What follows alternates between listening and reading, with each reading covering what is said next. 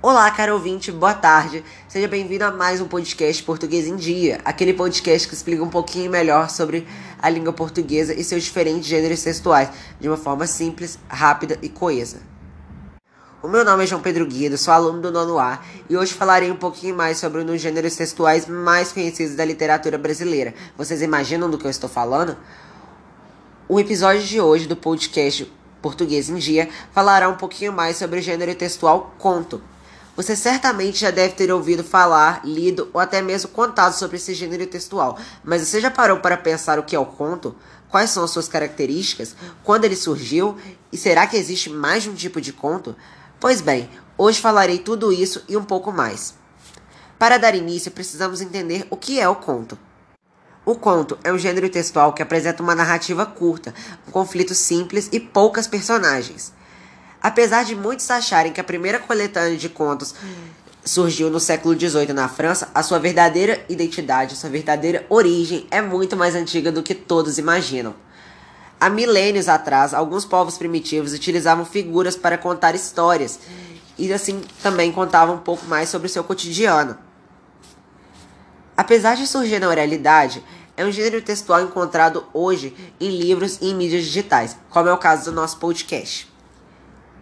Sobre as características do conto, tem quatro elementos que são fundamentais em qualquer conto de sucesso: o espaço, o tempo, um narrador e personagens.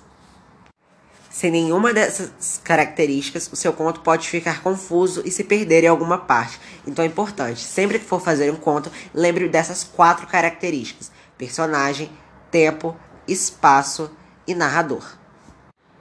O conto pode se passar em um espaço que o narrador já está acostumado, como uma casa, uma rua, uma loja, um museu, ou pode até mesmo ocorrer no íntimo das personagens.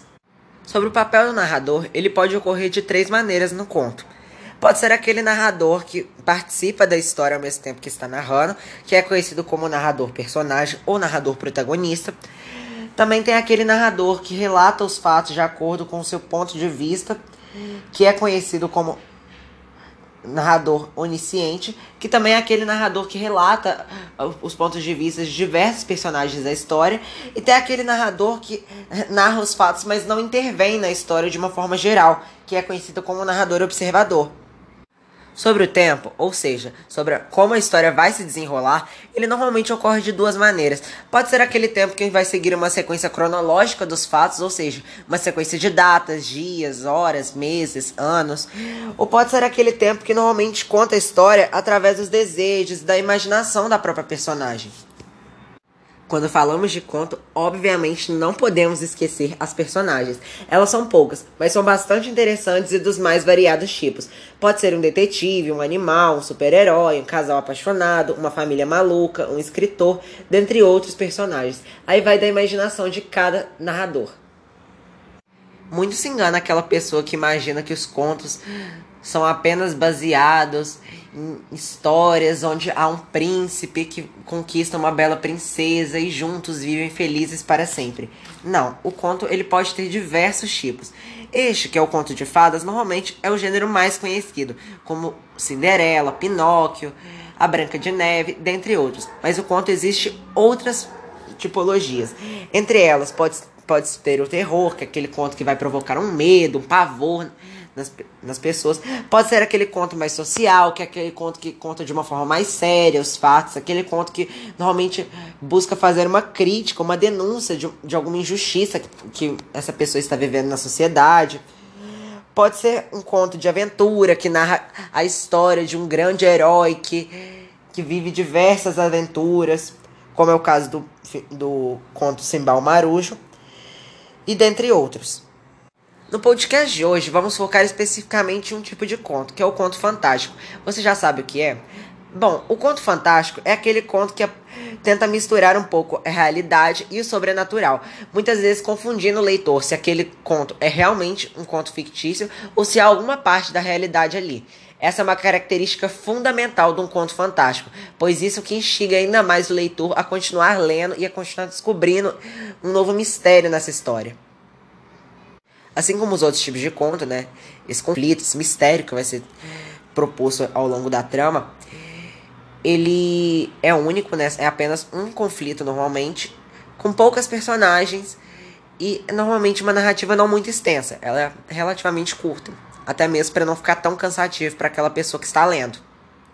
Dentre os contos fantásticos mais conhecidos estão Flor, Telefone Moça, de Carlos Drummond de Andrade, Sem Olhos, de Machado de Assis, Canibais, de Moacir Silar e Vingança da Proeba, de Monteiro Lobato. Sim, Monteiro Lobato não escreveu só o sítio do Pica-Pau Amarelo, também escreveu contos, entre eles o Conto Fantástico.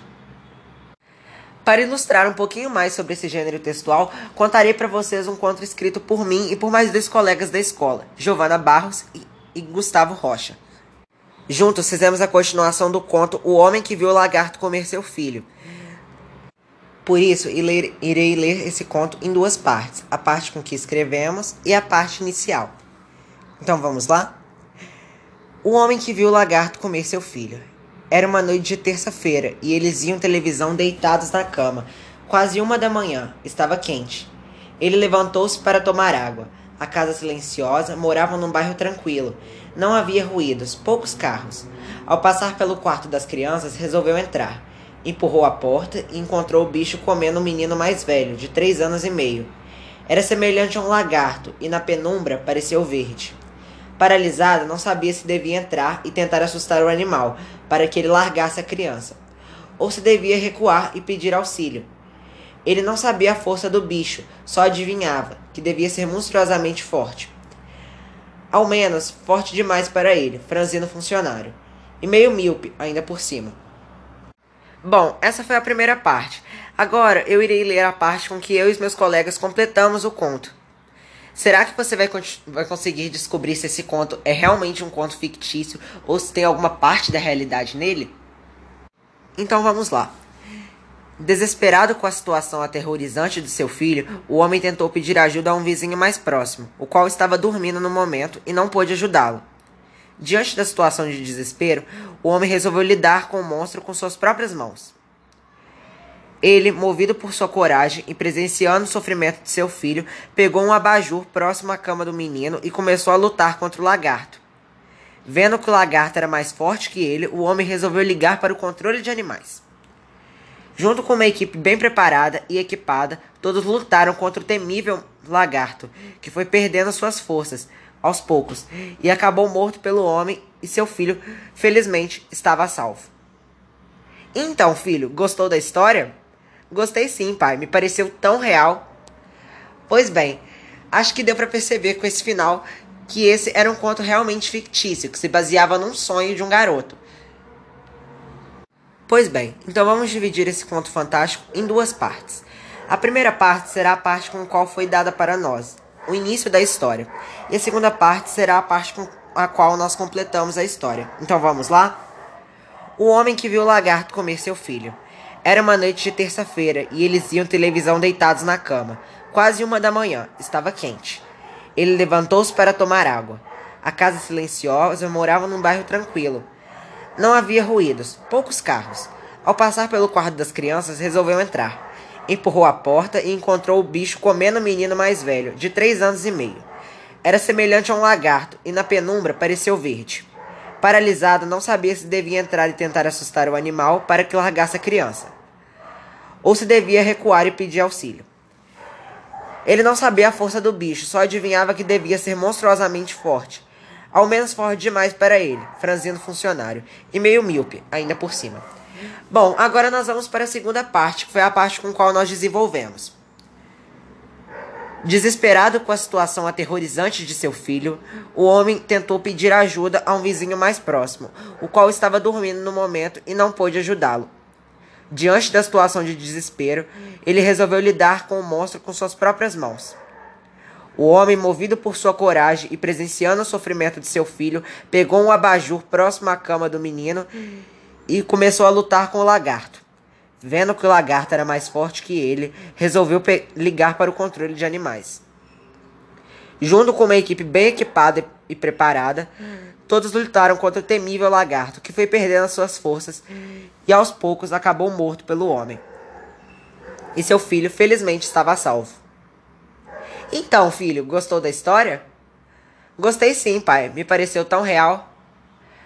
Pois bem, acredito que no início você com certeza deve ter pensado que poderia ser um conto real. Afinal, tinha alguns elementos da própria realidade. Mas com esse final, tenho certeza que você não teve dúvidas que esse realmente era um conto fictício, que se baseava numa história com qual um pai estava contando para o filho.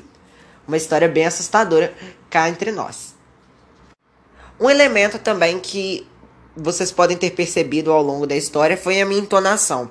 Esse é um elemento importante, porque ele caracteriza o tom pelo qual você, você está narrando a história. Se é um tom mais feliz, um tom mais triste, um tom mais desesperado, que muitas vezes pode deixar a angústia do, do leitor, como foi o caso desse tom que eu utilizei, né? Um tom mais sério, mais sombrio.